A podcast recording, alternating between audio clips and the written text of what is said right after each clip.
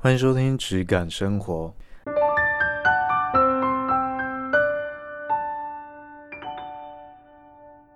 嗨，我是伊人，今天是我们第三集的节目。今天要来聊聊有关如何辨识精油的品质，相信这是大家都很关心的一个主题。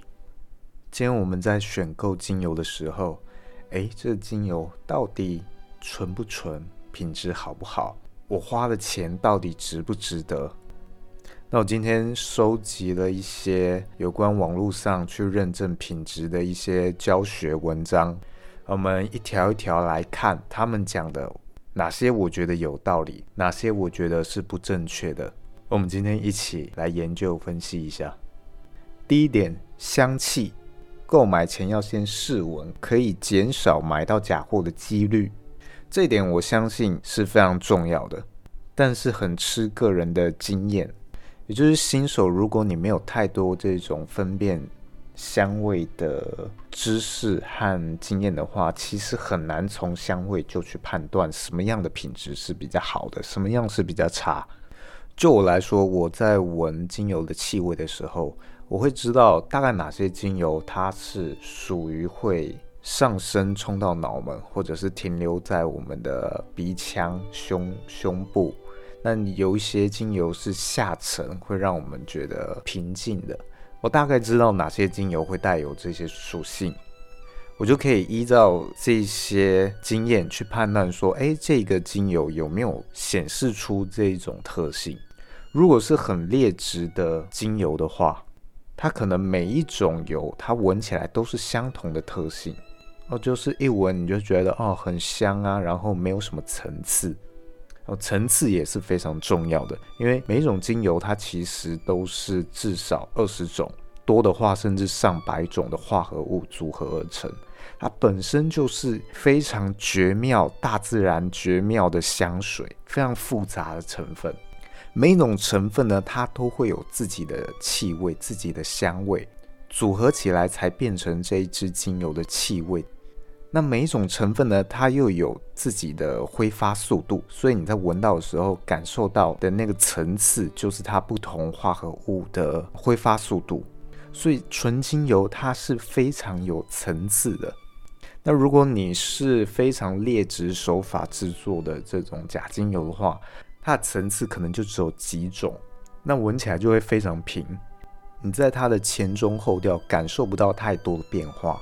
或者是你在点了这个精油之后，点来熏香，或者是擦在身体上，它过了一段时间，你去闻它，它气味也没有变化。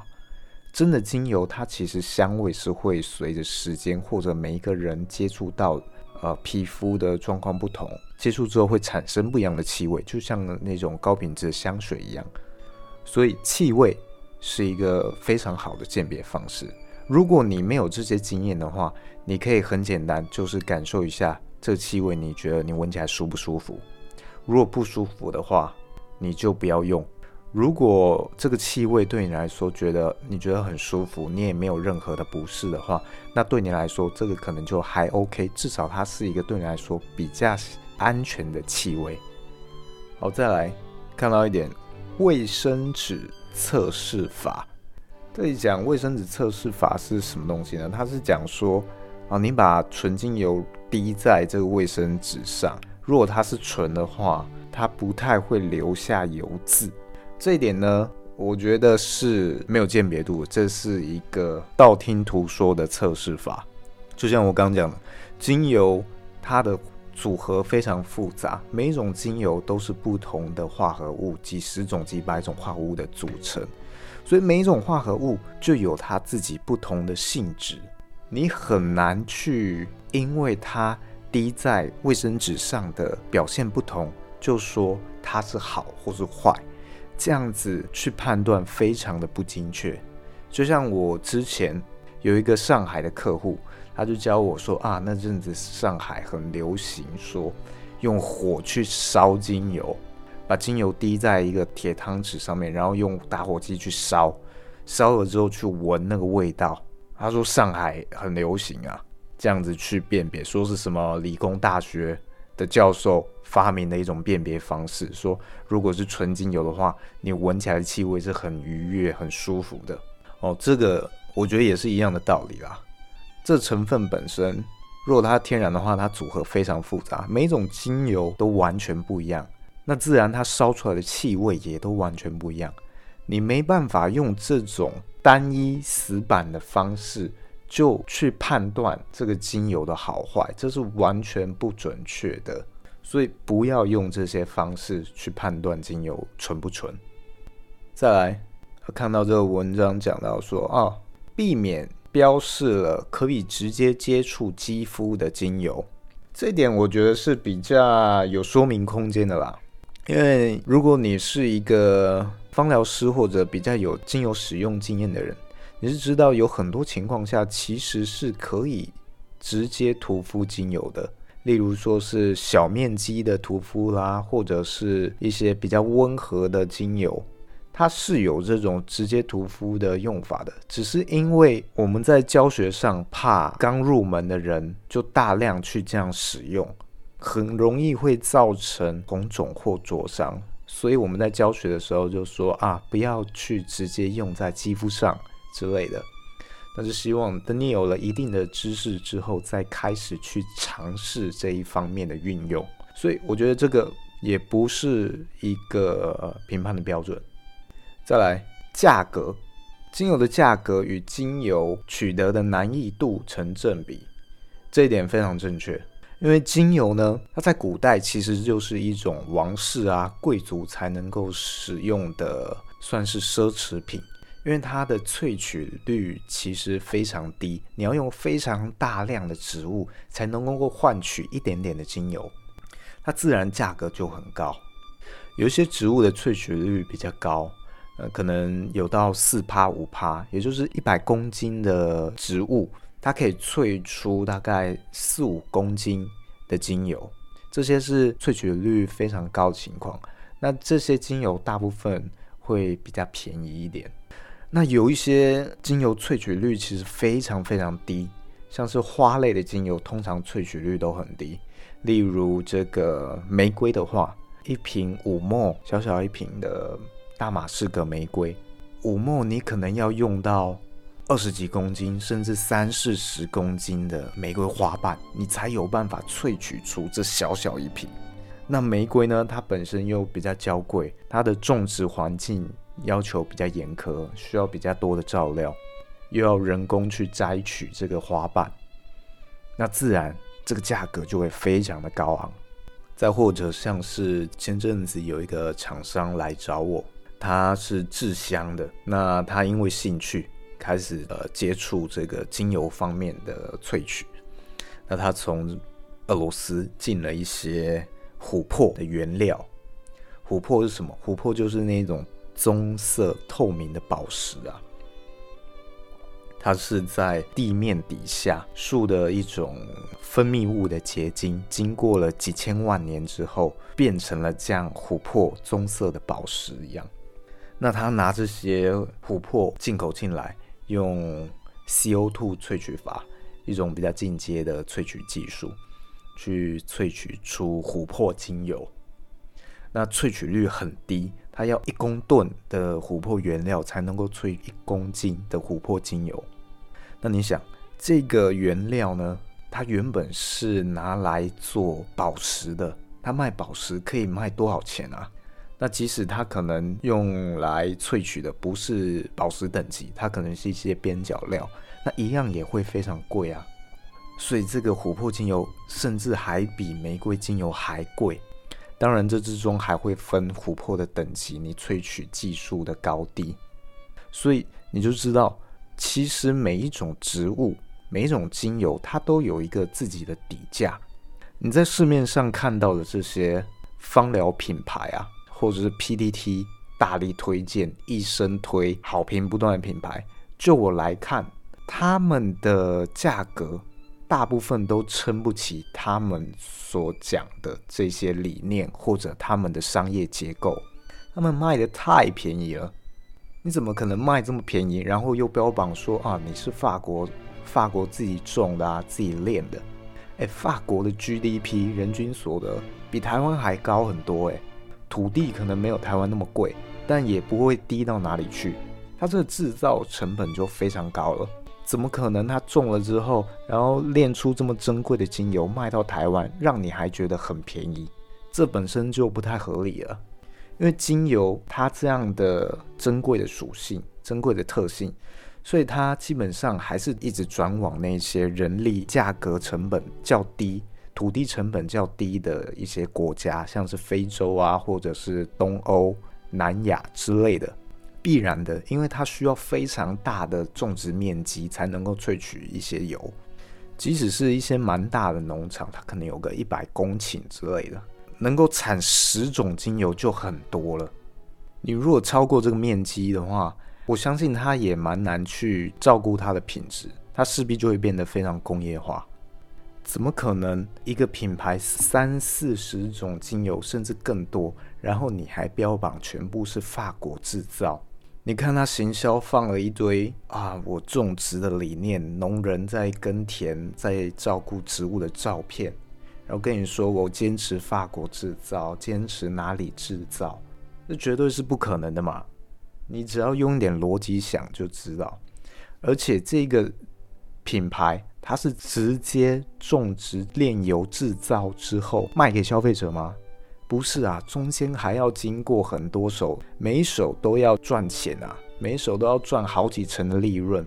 像是这个批发商，像是中间的代理商，下面的其他经销伙伴，这些人都要赚钱。所以你手上这个商品，它的零售价撑不撑得起它这样的商业结构？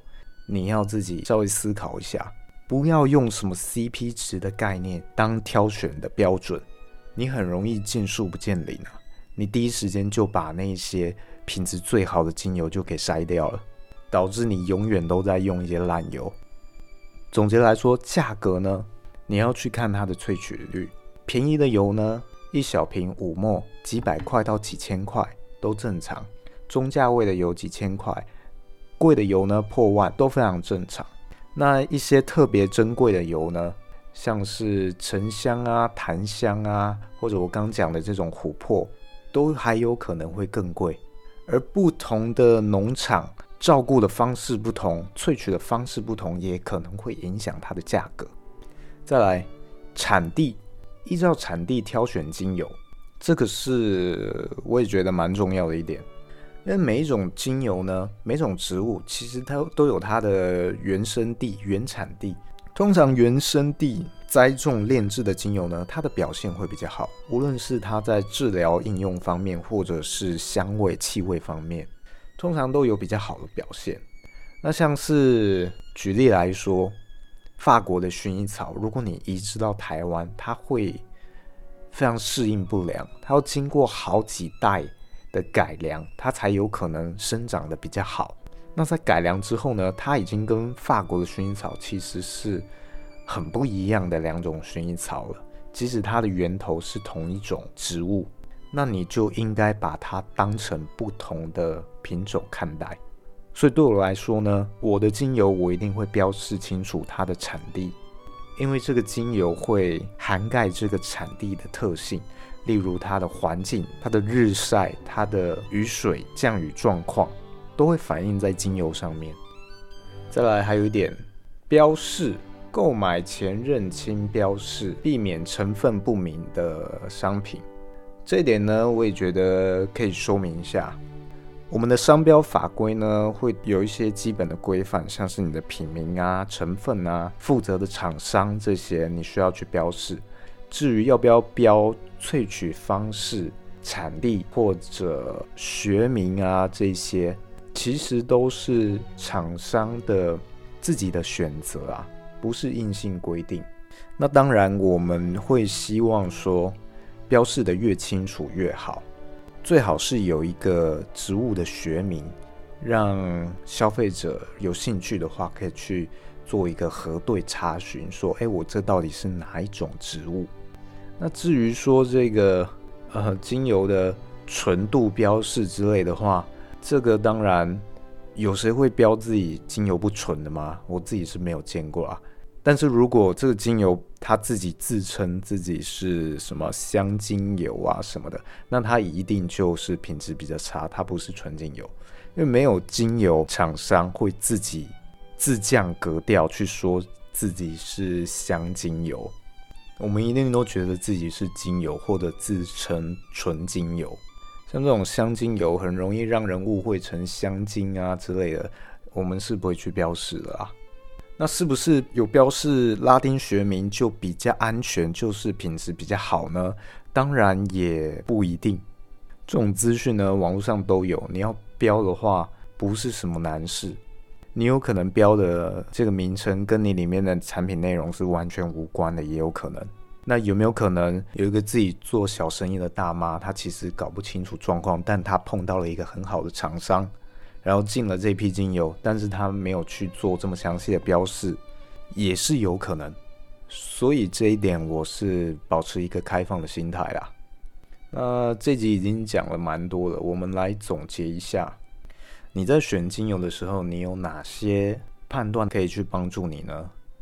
第一点，香气，训练自己对香气的鉴赏力。去感受其中的层次，可以帮你筛选掉一些品质最差的精油。那第二点，价格，你去思考这个精油它的萃取率，以及它所标榜的商业模式、商业架构，能不能撑起它这样的精油价格？你可以去反思思考一下。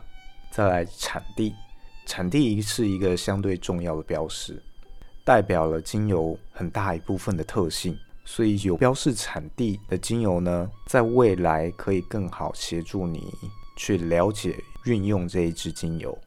那今天有讲到哪些辨识方法是我认为不可行的呢？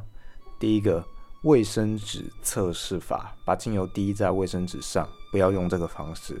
第二个，火烧精油，然后去闻它味道，这个也不要去试，都是非常不精准的方式。第三个，标示上。有没有写可以直接接触肌肤？这也是一个厂商个人选择的一种标示方式，不完全代表它的品质好坏。OK，那今天这一集就大概到这里。鉴别精油的方式有非常多，可以讲非常久。今天这只是一小部分而已。如果未来有机会的话，我们再继续这个主题。喜欢这一集节目的话，帮我到 Apple 上面打个五星好评。有什么建议可以在评论跟我讲。谢谢大家，我们下次见。